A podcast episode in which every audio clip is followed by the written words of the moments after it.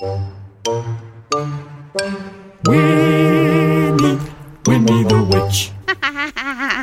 Winnie at the Seaside. Illustrated by Korky Paul and written by Valerie Thomas. It was a very hot summer. Winnie the Witch felt hot and tired. Phew! Hot, hot, hot. Oh, oh. Phew! Wilbur, her cat, felt hot and tired too.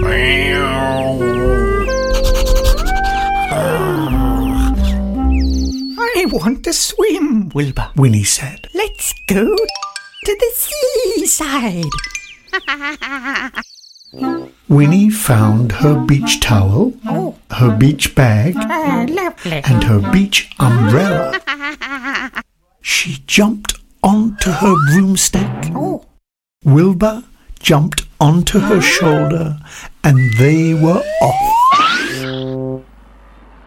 They flew over hot towns, hot roads, hot cars, and then they came to the sea. There were lots of people on the beach, but Winnie found a place for her towel. ah, lovely. She put up her beach umbrella Donkey rides, roll up, and roll up. got ready for her swim. Look after my bag and my broomstick, Wilbur. Winnie said. She ran into the water.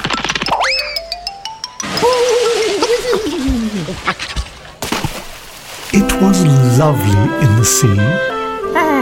Lovely. Winnie splashed through the water Splish, splash. and skipped over the little waves. Oh, yes. Skip, skip. She was having a lovely time. oh, I am having a lovely time. Perfect. Wilbur sat and watched her. He couldn't swim. He didn't like water. He hated getting wet.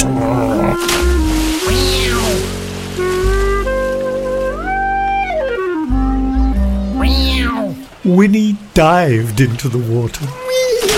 It was such fun. Oh, such fun. But the water started to creep up the sand, up to Winnie's towel. Wilbur jumped onto Winnie's beach umbrella. He cried. Then the sea picked Winnie up, turned her over three times, and dumped her on the sand. Oh, no. The water washed over Winnie's towel and came halfway up Winnie's beach bag. Oh, oh, my beach bag. cried Wilbur. He didn't want to get wet, Oh, dear. said Winnie. She shook some seaweed out of her hair. Ah, that's better. Don't worry, Wilbur. We'll just move further up the beach. She picked up her beach bag Oh, oh, and her oh, towel Oh, hold tight, Wilbur. Oh, oh, come on. Oh, my broomstick. cried Winnie. Where's my broomstick? She looked everywhere. No broomstick. Oh, where's it gone? Tut, tut. Then she looked out to sea. There was her broomstick floating away. Oh, stop! Stop! Winnie shouted, but her broomstick didn't stop. Oh, oh dear. How will we get home, Wilbur? cried Winnie. Oh, Then she had an idea. She grabbed her beach bag, took out her magic wand, waved it five times, One, two, three, four, five. and shouted, Abracadabra. The broomstick stopped. Then it started to come back. But a surfer was in the way. Crikey, mate. Mind that broomstick. Whoosh Oh dear. Oh. went the broomstick high up in the air, and it landed on a whale. The whale didn't want a broomstick on its back. Whose is this broomstick? I don't want it. Whoosh went the broomstick high up in the air in a great spout of water. Where she blows! Ha ha! Splash!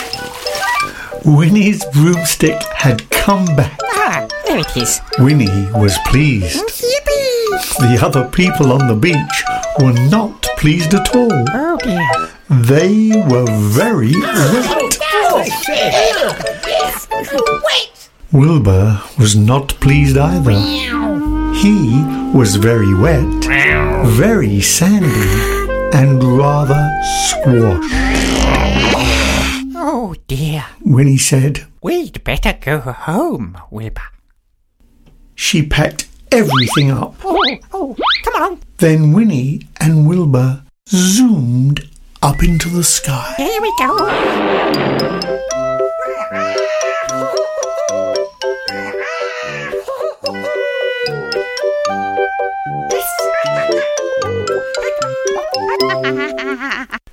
They were soon home again. Oh. It was still hot in Winnie's garden. Oh, it's very hot. Uh, Winnie still felt hot and tired. Then she had a wonderful idea. ah, I have another idea.